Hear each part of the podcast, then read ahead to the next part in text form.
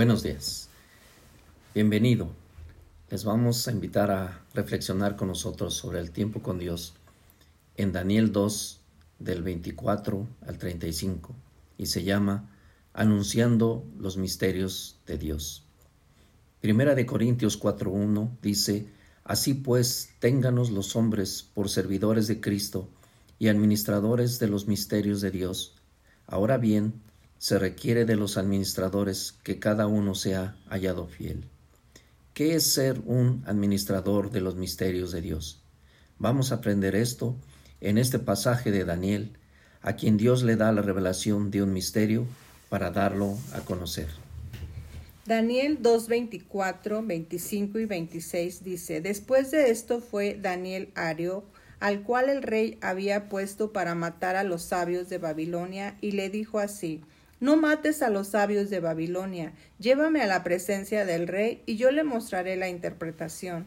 Entonces Arioc llevó prontamente a Daniel ante el rey y le dijo así, He hallado un varón de los deportados de Judá, el cual dará al rey la interpretación. Respondió el rey y dijo a Daniel, al cual llamaban Belsasar, ¿podrás tú hacerme conocer el sueño que vi y su interpretación? El rey Nabucodonosor había tenido un rey y buscaba entre su reino quien le podría decir el sueño y la interpretación del mismo. Y como no halló entre ellos alguien que pudiera hacer eso, pidió que les dieran muerte. Sin embargo, Daniel en oración recibe la revelación de este sueño y quiere darlo a conocer al rey para evitar también la muerte de aquellas personas. Daniel 2.27. Daniel respondió delante del rey diciendo, el misterio que el rey demanda, ni sabios, ni astrólogos, ni magos, ni adivinos lo, lo pueden revelar al rey. Un buen administrador, como Daniel, reconoce y da a conocer que hay cosas que humanamente no es posible entender, sino solamente con la ayuda de Dios es como se puede tener un entendimiento de los mismos. Daniel 2, 28, 29 y 30. Pero hay un Dios en los cielos, el cual revela los misterios, y él ha hecho saber al rey Nabucodonosor lo que ha de acontecer en los postreros días. He aquí tu sueño y las visiones que has tenido en tu cama. Estando tú, oh rey, en tu cama, te vinieron pensamientos por saber lo que había de ser en lo porvenir, y el que revela los misterios te mostró lo que ha de ser. Y a mí me ha sido revelado este misterio, no porque en mí haya más sabiduría que en todos los vivientes, sino para que se dé a conocer al rey la interpretación y para que entiendas los pensamientos de tu corazón. Así es, un buen administrador es humilde y le da la gloria a Dios y reconoce que la revelación de los misterios es dada por Dios, porque Dios revela los pensamientos del corazón.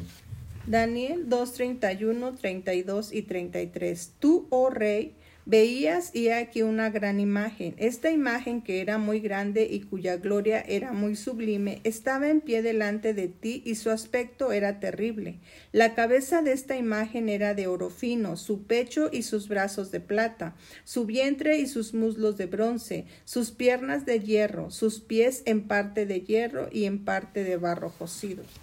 Esta imagen que tuvo el rey Nabucodonosor, Daniel le da la interpretación del mismo. Y lo que quiere decir esta imagen eran los gobiernos o reinos que se iban a levantar, pero que éstos iban en decadencia, y esta decadencia la representa en el tipo de materiales en las cuales estaba hecho la imagen.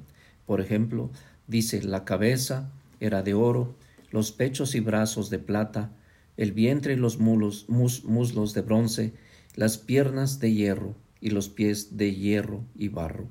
Y podemos ver cómo esta imagen representa la decadencia de los reinos a través del tipo de materiales de los cuales iba a estar hecho, de tal suerte que empezaba con la cabeza eh, era hecha de oro, pero los pies estaban hechos de hierro y de barro.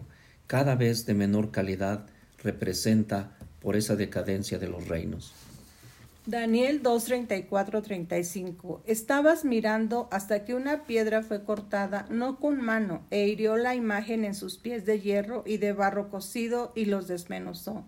Entonces fueron desmenuzados también el hierro, el barro cocido, el bronce, la plata y el oro, y fueron como tamo de las eras del verano, y se los llevó el viento sin que de ellos quedara rastro alguno. Mas la piedra que hirió a la imagen fue hecha un gran monte que llenó toda la tierra. Así es, nos habla de que viene una piedra no cortada con mano de hombre. Esto significa que no es hecha por seres humanos, sino que es divina. Y esta piedra que viene derriba todos estos reinos. Y esta piedra dice que llena toda la tierra y da a entender que este reino estará sobre todo reino, y es el reino de Dios que vendrá y prevalecerá sobre todo reino humano y llenará toda la tierra. Habacuc 2.14 dice, porque la tierra será llena del conocimiento de la gloria como las aguas cubren el mar.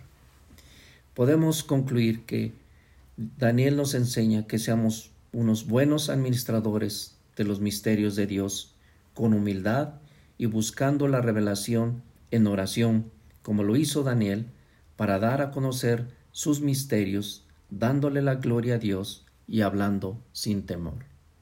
Pues que Dios te bendiga y te esperamos en la siguiente cápsula. Hasta luego. Que Dios les bendiga.